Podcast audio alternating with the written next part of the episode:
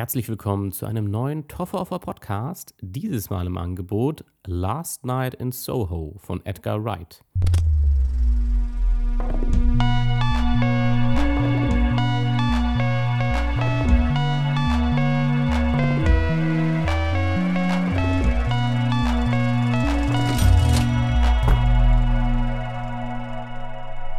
Damit kommen wir schon wieder zu einer neuen Folge und zu einem weiteren Film, den ich dieses Jahr sehr erwartet habe. Es kommt vielleicht manchen vor, als wenn ich das oft sagen würde.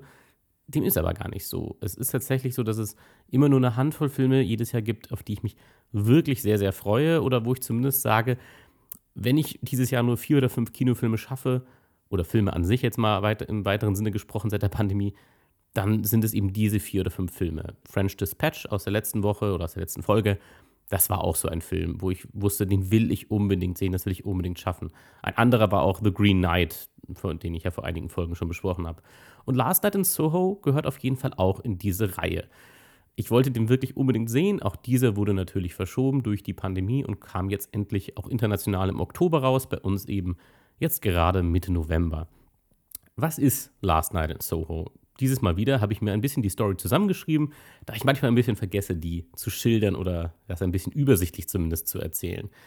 Das Ganze dreht sich um eine junge Frau, Eloise. Die will Mode Modedesign studieren und dazu zieht sie nach London. Sie wohnt eben eher auf dem Land am Anfang. Und sie ist ein großer Fan der 60er Jahre und findet dementsprechend ja ein bisschen weniger Anschluss bei ihren Studierenden. Und deswegen, schon nach kurzer Zeit, zieht sie von dem Wohnheim, wo sie mit den anderen Studenten wohnt, in ein altes möbliertes Zimmer im Londoner Stadtteil Soho. Dort hat sie dann sehr lebhafte Träume von der bezaubernden Sandy, gespielt von Anya Taylor Joy. Und die lebt in den 60ern. Und äh, ja, diese will dort gerade Sängerin werden und groß rauskommen, so wie wir das als Zuschauer erleben. Aber schon bald merkt Sandy in den 60ern und auch Eloise, die eben ja in diesen Träumen sie begleitet, ja beide merken, dass damals nicht unbedingt alles besser war. Und so wenig will ich eigentlich tatsächlich zu der Story jetzt erstmal konkret sagen. Ich denke, es wird dieses Mal einen Spoiler-Abschnitt geben, den ich dann auch wieder sehr klar ansagen werde, klar markieren werde. Denn es gibt schon Sachen, die ich bei diesem Film genauer benennen möchte. Und das liegt tatsächlich daran, dass dieser Film für mich jetzt nicht makellos ist. Und es ist tatsächlich für mich ein ganzes Stück weit enttäuschend, muss ich sagen, an dieser Stelle. Denn ich habe mich auf diesen Film sehr, sehr, sehr gefreut und ich hatte vielleicht auch eine gewisse Hoffnung, hier ein wirklich, ja, ein Meisterwerk auch zu sehen. Edgar Wright an sich wird vielen vielleicht bekannt sein, denn er hat sehr, sehr viele sehr populäre Filme gemacht. Sein, ja, bis heute denke ich mal größter Erfolg oder zumindest ein Film, den sehr, sehr viele kennen, ist Shaun of the Dead.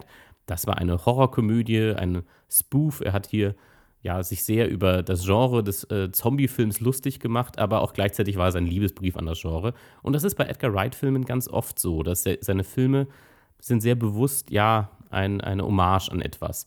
Und ja, unter seinen Filmen, ich, ich bin auch nicht mit allem so richtig warm geworden, was Edgar Wright gemacht hat. Was ich aber immer anerkennen kann, bei ihm ausnahmslos eigentlich, ist, dass er seine Filme mit Liebe macht und man das auch spürt als Zuschauer, finde ich. Also seine Filme wirken nie hingerotzt. Es wirkt nie so, als wenn er ja das jetzt gemacht hat, weil es war halt eine Auftragsarbeit, sondern jedes Projekt, da merkt man, erst recht, wenn man sich dann so ein bisschen in die Behind the Scenes reinschaut, man merkt, das sind Projekte, die er teilweise, also die er zum Großteil immer dann selber mitschreibt und wirklich Projekte, die er sich sucht. Er möchte diesen Film machen. Also Edgar Wright macht eigentlich so gut wie nie was, äh, wo jemand, wo ein Studio auf ihn zukommt und sagt, hey, hättest du Bock, das zu machen? Also zumindest ist das nicht mein Wissen.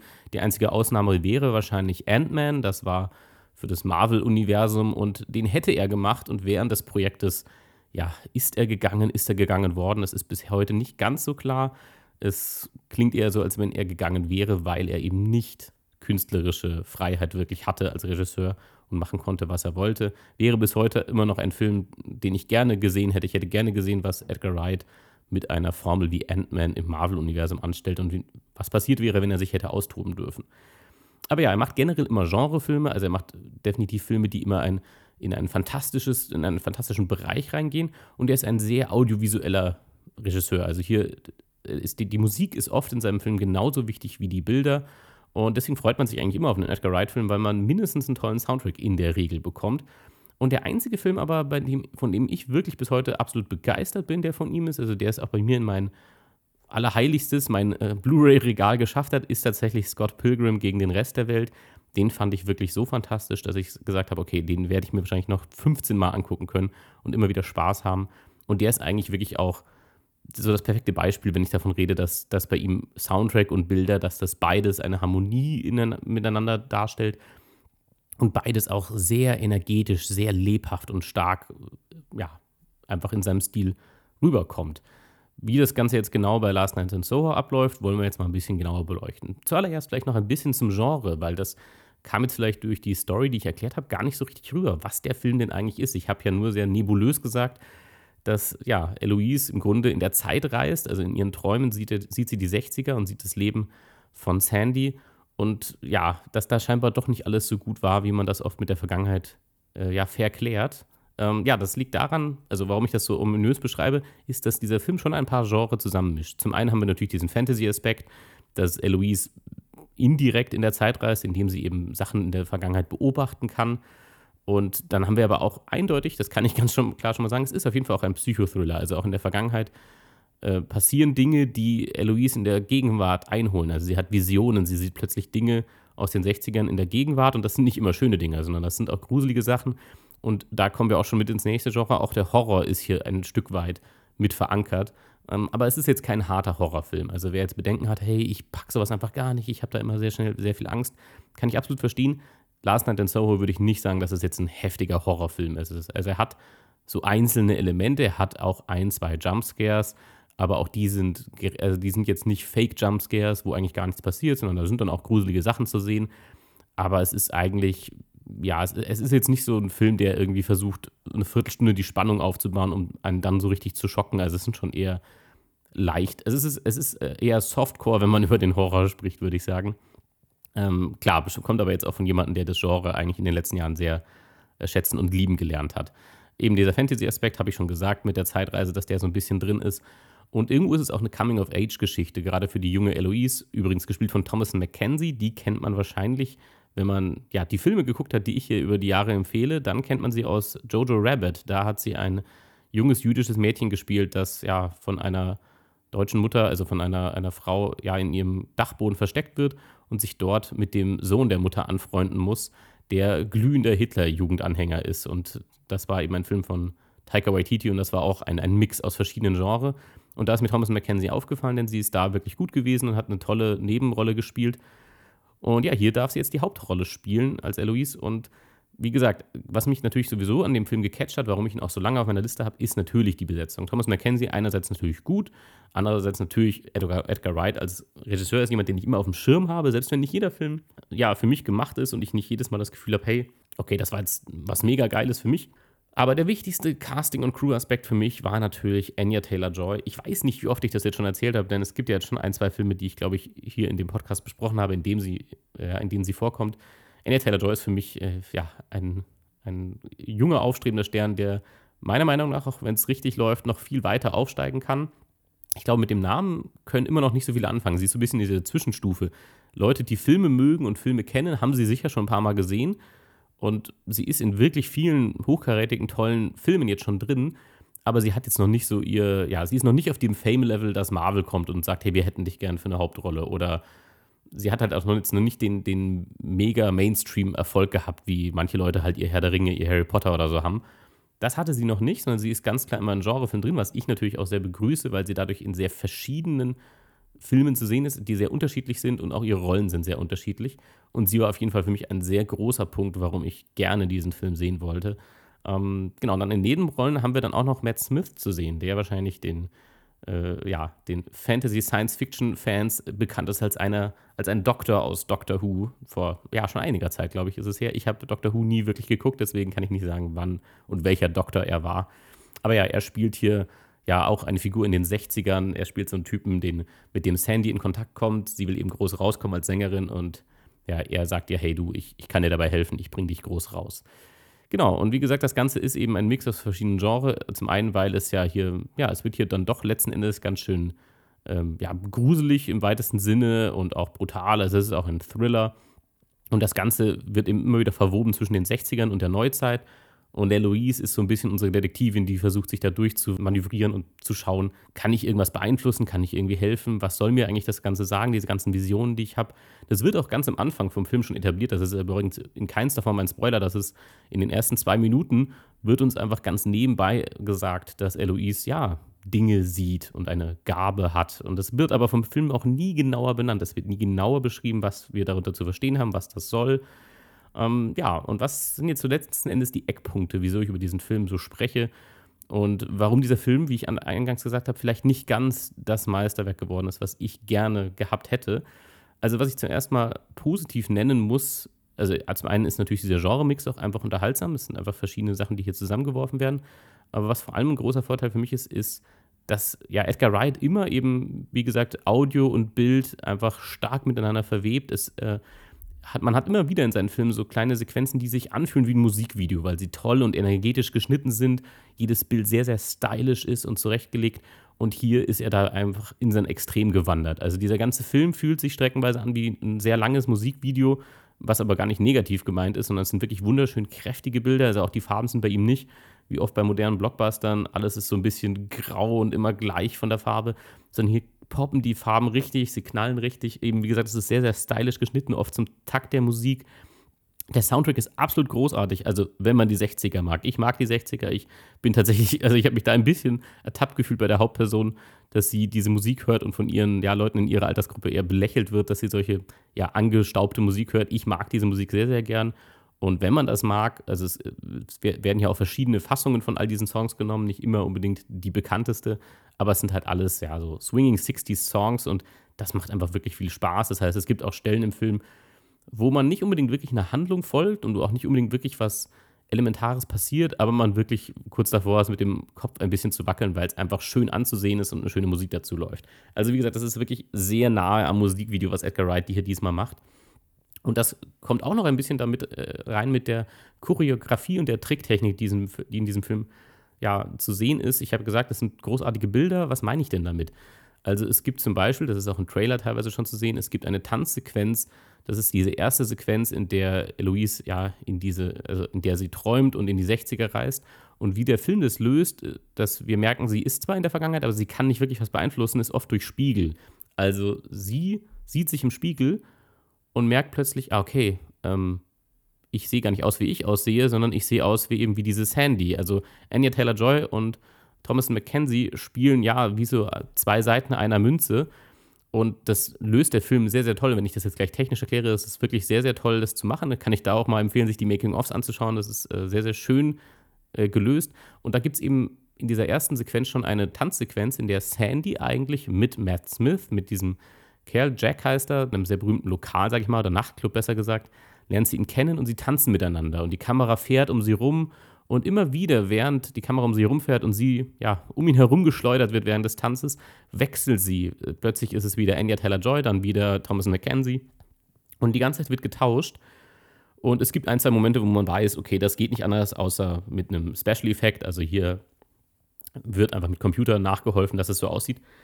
Aber ganz oft, und das ist wirklich ein großes Lob an Edgar Wright hier, ganz oft wählt er den praktischen Ansatz und versucht Dinge ja in Camera, wie man so schön sagt, zu lösen. Also dass man Sachen wirklich äh, auf der Leinwand auch sieht und sie auch wirklich so passiert sind. Und das ist gerade bei diesem Tanz sehr, sehr beeindruckend. Den haben sie scheinbar eben eine Woche lang haben sie nur diesen Tanz geübt. Ja, wo Anya Taylor-Joy eben eine, eine, eine Drehung macht um Matt Smith rum. Die Kamera läuft mit ihr mit und sobald sie hinter Matt Smith verschwindet, duckt sich die Schauspielerin und die andere kommt und man merkt das wirklich als, Schauspiel äh, als Zuschauer nicht, aber man merkt, dass es großartig aussieht. Und auch bei anderen Sequenzen, eben wenn sie zum Beispiel vor Spiegeln steht und mit anderen Leuten redet, dann sehen wir in dem, im Spiegelbild sehen wir immer die junge Eloise, die ihr zuschaut und sie beobachtet. Also sie bewegen sich manchmal synchron, aber eben nicht immer. Und das ist ganz einfach dadurch gelöst, dass es tatsächlich gar kein Spiegel ist, sondern auf der anderen Seite das Set nachgebaut ist, Eloise da sitzt und dann mit einem Greenscreen-Effekt noch so getan wird, als wenn es ja ein Spiegel wäre. Aber im Grunde sind die Schauspieler wirklich vor Ort und das ist einfach genau, was ich meine. Es ist mit sehr viel Liebe ausgestaltet und sehr, sehr schön umgesetzt. Und das weiß ich einfach sehr, sehr zu schätzen. Das ist, dass man vor allem nicht dazu tendiert, einfach alles nur noch als Special Effect zu lösen, sondern versucht, so viel wie möglich wirklich am Set zu machen. Das ändert ja auch was für die Schauspieler, wenn sie wirklich miteinander interagieren und nicht eine irgendwo Monate später in dem Greenscreen-Studio steht und dann die Anweisung kriegt, ja, übrigens, jetzt bewegt sich Anya Taylor-Joy gerade so und so, jetzt musst du bitte darauf reagieren in 3, 2, 1. Nein, sondern sie sieht es am Set und kann mitspielen. Und das ist natürlich super, super stark. Und das ist eben das, wo ich so ein bisschen ja, in diesen, in diesen Kampf mit mir selber komme, wie ich diesen Film bewerte. Denn er ist technisch wirklich toll gemacht und das war bei Edgar Wright immer klar. Also, das ist, er kann das einfach wirklich gut und er benutzt auch alle modernen Techniken, die er zur Verfügung hat. Und trotzdem ja, verlässt er sich deswegen nicht nur auf CGI und alles ist künstlich, sondern er macht so viel wie möglich in Wirklichkeit und echt. Und das weiß ich wirklich zu schätzen. Und es ist ein toller, toller Film aus der Sicht heraus, aus der Sicht, ihn sich einfach schon mal anzuschauen. Wo der Film leider für mich recht flach fällt, ist, dass er wirklich talentierte Schauspieler hat, auch sehr hübsche Darsteller, muss ich sagen. Ähm, und sie sind alle eben, sie können alle wirklich was, aber ihre Figuren, die sie spielen, haben leider nicht viel Tiefgang. Das fällt bei den Hauptcharakteren bereits auf, aber am allerdeutlichsten ist es an den Nebenfiguren. Also Eloise hat einige Studienkollegen eben und da ist eben eine zum Beispiel die, Mit die Mitbewohnerin, die sie ganz am Anfang hat, bevor sie eben auszieht sofort und in ein altes, äh, in ein altes Zimmer zieht im, im Stadtteil Soho. Diese Mitbewohnerin soll auf jeden Fall die klassische Bitch sein in der Story. Sie soll gemein sein und so ein bisschen Eloise mobben. Und mehr wird sie halt nie. Und ich habe wirklich während des Films immer wieder gedacht, irgendwann kommt doch mit der Figur noch irgendwas. Es muss doch noch irgendwas mit der passieren. Nein, gar nicht. Sie bleibt ein absolutes Klischee. Sie ist einfach nur die gemeine Mobberin, die ja sich von Anfang an in den Mittelpunkt drängt und es nicht leiden kann, wenn sie Aufmerksamkeit teilen muss. Und das war's auch. Und mit ihrer Figur, ja, passiert dann einfach nicht mehr viel. Sie entwickelt sich einfach nicht weiter. Und wie gesagt, wenn ich diese Kontrapunkte jetzt auch weiter so ansprechen muss, ähm, muss ich letzten Endes auch ein bisschen in den Spoiler-Teil gehen. Deswegen hier mal kurz ein gewisses Fazit. Der Film ist technisch wirklich schön gemacht. Es ist ein wunderschön anzusehender Film. Die, die Farben sind toll, was man unter anderem auch wieder daran merkt, dass Edgar Wright sich wirklich Gedanken macht. Also zum Beispiel alle Sequenzen in den 60ern sind mit anderen Linsen gedreht als die Sachen in der Neuzeit. Und allein dadurch wirkt der Film schon anders. Und all diese kleinen Dinge, die ich da aufzähle, diese diese Ausgestaltung, diese Liebe zum Detail, das ist nicht selbstverständlich heute. So viele Dinge werden einfach vom Band runtergedreht. Das heißt nicht, dass die Leute hinter der Arbeit sich nicht immer noch einen Arsch aufreißen und sich viel Arbeit machen, aber sie haben einfach gar nicht die kreative Freiheit, sich auszuleben oder es ist auch gar nicht der Anspruch da, sondern man sagt, hey, ja, es muss halt jetzt, es geht jetzt mehr darum, dass man alles gut erkennt oder dass der Zuschauer allem folgen kann weniger darum, dass ihr jetzt da noch künstlerisch euch groß, ja, individuell auslebt. Und das ist bei Edgar Wright nie so. Die Filme sind wirklich individuell und sie haben wirklich ihren eigenen Stil und man erkennt trotzdem seine Filme immer wieder durch, durch diese, ja, durch dieses, alleine durch den energetischen Schnitt und vor allem den Soundtrack. Den Soundtrack werde ich mir definitiv jetzt nach dieser Review mehrmals anhören, weil er wirklich, wirklich toll ist. Und ja, und dementsprechend ist es auch toll besetzt. Also wenn man einen leichten Popcorn-Abend haben will, der einen nicht zu sehr herausfordert, auch was die Themen angeht, jetzt nicht zu tief geht und nicht ja zu komplex wird, dann ist Last Night in Soho kein schlechter Film und dann kann man sich den auf jeden Fall angucken.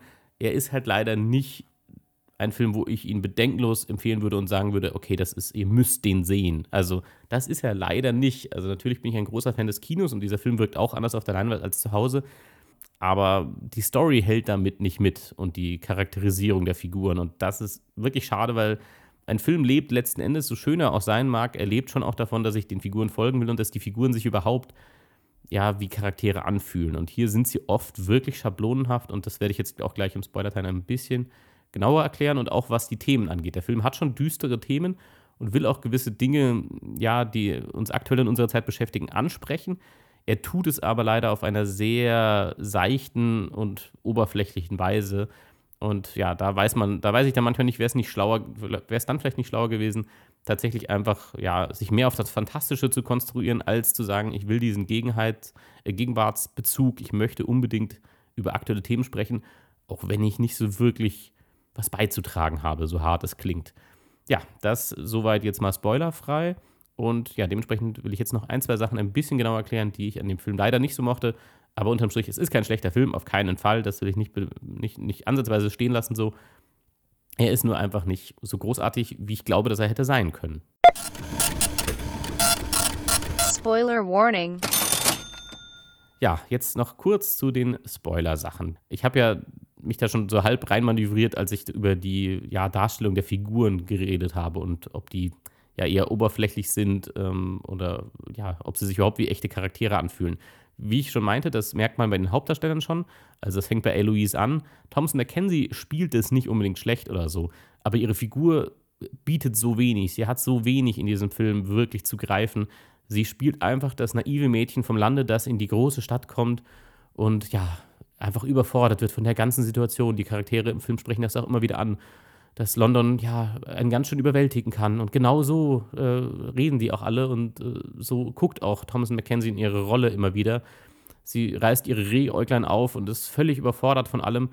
Und so viel mehr kommt da nicht. Also ihre Figur darf einfach nur erstaunt sein und Angst haben und schreien, wenn es dann mal gruselig wird. Und ja, mehr ist bei ihrem Charakter einfach nicht da. Also man versucht es ganz am Anfang ganz kurz, indem man sagt, hey, und die Mutter ist gestorben und sie hat irgendwelche Visionen, aber auch selbst, also selbst obwohl da ja so viel schon impliziert wird, hey, das könnte ein ganz komplexer, interessanter Charakter werden, nichts wird daraus. Also auch ihre Gabe wird nie weiter erklärt oder fängt an, sie als Charakter, finde ich, wirklich zu definieren. Ihre Gabe ist immer nur dafür da, den Plot voranzuschreiten, eben weil sie halt Visionen hat und dann Angst kriegt, rennt sie irgendwo hin.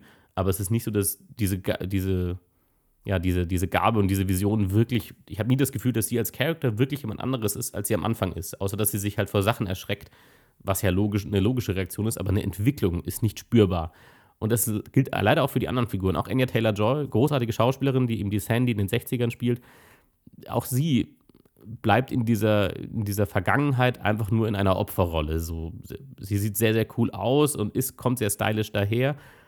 Und letzten Endes wird sie gern groß rauskommen, aber dann wird sie einfach nur das Opfer von Matt Smith, der sie eben, ja, zuhältermäßig ähm, behandelt. Also, ja, ganz konkret. Also, er, er, er schickt sie auf den Strich und nutzt sie aus und äh, behandelt sie schlecht und mehr wird auch aus ihrer Figur eigentlich nicht so. Sie, das, das läuft dann einfach vor sich hin, dieser Leidensweg und diese, ja, so wie es der Film darstellt, diese naiven Frauen, die eben nur an die bösen Männer geraten. Und ein bisschen macht der Film auch, ja, den Fehler, ja, man merkt schon, dass der Film sich wohl mit Hashtag MeToo beschäftigen will, aber seine Äußerung und seine Aussage zum Thema eigentlich nur ist, ja, Männer sind echt übel und äh, schau sie dir an, es, es, es, gibt auch einfach so einen bestimmten Schlag an Männern, der übel ist. Das sind alles diese Anzugträger, diese alten, ein bisschen eklig an, ansehnlichen Menschen, die da, ja, eben, sie sind, es wird auch irgendwo, glaube ich, ein bisschen durch den Altersunterschied gerechtfertigt. Dass, da merkt man, dass die Ära Harvey Weinstein da mit reinspielt. All diese älteren Männer, die sich an die junge, schöne Sandy ranmachen. Ähm, da fällt vor, allem der Vergleich zu Promising Young Woman mir einfach auf dass Promising Young Woman ja ein ähnliches Thema hatte, Hashtag MeToo und wie das alles überhaupt abläuft. Aber Promising Young Woman die schlaue Idee hatte oder den, das schlaue Grundkonzept, dass diese Männer, die Täter, nicht alle ja, irgend so ein Stereotyp erfüllen, im Sinne von, sie sehen alle schon aus wie Triebtäter und sie sind alle so alte, sich anbiedernde Typen, sondern eben, Promising Young Woman waren das sympathisch nette, aussehende Leute, irgendwelche Nerds auch und so, weil es kann halt so hart es klingt, jeder sein, aber es muss auch nicht jeder sein. Und in, ja, in Last Night in Soho wird diese Unterscheidung nicht wirklich gemacht. Also eigentlich sind so gut wie alle Männer sind einfach so in dem Film und sie sehen auch alle irgendwie gleich aus. Es ist fast so ein bisschen, als wenn er, als wenn Edgar Wright seine Zombies aus Shaun of the Dead hier mit rüberbringen würde. Eben zwischendurch lässt er sie in diesen Horrorvisionen dann auch alle nur noch als graue, zombieartige Gestalten erscheinen. Und das greift das Thema ein Stück weit zu kurz. Ich, man sieht so ein bisschen die Intention da, wahrscheinlich auch, also eben gerade diese Visionen, die, ähm, die Eloise hat, das soll sicher alles auch äh, so ein bisschen so ein Traumata darstellen oder das Trauma, das eigentlich Sandy in den 60ern erlebt hat, holt jetzt El, äh, Eloise ein. Und diese Idee ist nett und wie gesagt, visuell ist es nicht schlecht umgesetzt, aber es steckt dahinter halt keine Substanz. Das ist halt ein Fleisch, äh, Fleischstück ohne Knochen dahinter. So da, also sobald ich das abbeiße, so kommt keine Subbotschaft mehr mit und keine stärkere, tiefere Intention, außer Männer sind Schweine. Und das ist, das ist halt leider für das Thema vor allem, weil es wirklich komplex ist und vor allem auch ähm, gegenüber den Frauen ist es auch unfair. Ja, dementsprechend greift es einfach zu kurz hier. Also, weil der Film nicht jetzt nur die Männer basic darstellt, als ja, das sind halt irgendwie triebgesteuerten bösen Typen in dieser Vergangenheit da, sondern auch die beiden Mädels werden dadurch super simplifiziert. Ob es jetzt Eloise oder, oder Sandy ist, beide sind, werden als einfach nur naiv dargestellt, aber auch als, naja, sie haben halt Angst und nehmen ihre eigene Angst nicht ernst. So, sie, sie kommen in eine Situation, in der sie eigentlich wissen, hey, ähm, das hier will ich eigentlich so nicht, da fühle ich mich nicht wohl. Und dann ja, macht der Film so ein bisschen das Fass auf, zu sagen, hey, ähm, ja, sie hat halt ihre eigene Warnung nicht ernst genommen und deswegen ist sie letzten Endes in diese Situation geraten. Und das finde ich halt auch fatal falsch an der Stelle. Das ist einfach absurd. Eben deswegen wäre es schlauer gewesen, das alles ein bisschen komplexer darzustellen und auch, ja, zum Beispiel Matt Smith, dieser, dieser Charakter, wo man es halt wenigstens ansatzweise, ansatzweise versucht, dass er der Freund von Sandy ist und sie erstmal eine romantische Beziehung eingehen und dann entpuppt sich er halt als jemand, der sie ausnutzt und schlecht behandelt. Aber das darf halt gar nicht groß komplex werden. Ich glaube, sie haben eine nette Szene zusammen und ab dann wird es immer ja unangenehmer und äh, relativ schnell ja hat man den Eindruck, ja davon würde sie sich ja wohl lossagen oder generell sieht man hier nicht auch den psychologischen Missbrauch an der Stelle, dass, dass äh, diese Frau in einer Abhängigkeit wirklich konkret getrieben wird, sondern es wird halt alles sehr, sehr oberflächlich behandelt, muss ich leider sagen. Und das gilt eben sowohl für diese gruseligen äh, Aspekte des Films, eben für diese, für diese Männer, als auch eben für die unschuldigen Frauen, die einfach ja als naiv dargestellt werden. Und es gilt auch für die Nebenfiguren. Und da war, ist es mir als allererstes tatsächlich aufgefallen, eben die Studienkollegen. Ich habe schon äh, gesprochen von der fiesen Bitch, die äh, die Mitbewohnerin ist und die einfach nur gemein ist. Aber noch viel offensichtlicher ist es tatsächlich an dem einen netten Kerl im Film, ähm, der eben dadurch, dass er der nette Typ sein soll, auch wieder in ein absolutes Klischee gedrängt wird. Er ist wirklich treu doof und er hat gar keinen Charakter. Ich glaube, John heißt er, wenn überhaupt. Also, das ist alles, was man zu ihm weiß. Er ist ein Studienkollege, er studiert ebenfalls Modedesign mit Eloise und er mag sie offensichtlich, das ist sofort klar. Er spricht sie immer wieder an und ja, ist auch in jeder anderen Situation dann immer extrem verständnisvoll und er ist halt so der, der Heilige, der Beschützer, sodass ja, man vielleicht sich rechtfertigt, dass man hier ein Thema aufmacht, aber dann doch sagen kann, hey, wir zeigen doch nicht, alle Männer sind so. Aber es gibt keine Nuancen. Es gibt also nur die bösen Männer in den, in den Anzügen, die wirklich äh, Frauen einfach nur ausnutzen. Und dann gibt es die strahlenden heiligen Ritter. Und, und es gibt nichts dazwischen. Und das ist halt so super stumpf.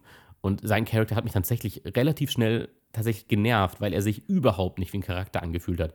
Er ist wirklich wie so ein Klischee. Also es wirkte manchmal wie ein Sketch, wenn er reinkommt und einfach nur schnell mal den Verständnisvollen macht und dann aber gar keinen Einfluss mehr auf die Story hat und auch eigentlich nicht wichtig ist für die Geschichte.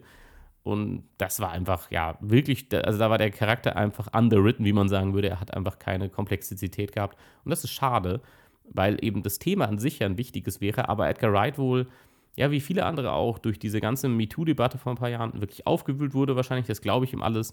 Und er sich gedacht hat, hey, ich ich will das irgendwie behandeln oder mir, mir liegt da was dran, aber er leider nicht persönlich einen guten Zugang dazu gefunden hat. Deswegen will man auch nicht sagen, äußere dich gar nicht, das, da, da bin ich weit von entfernt.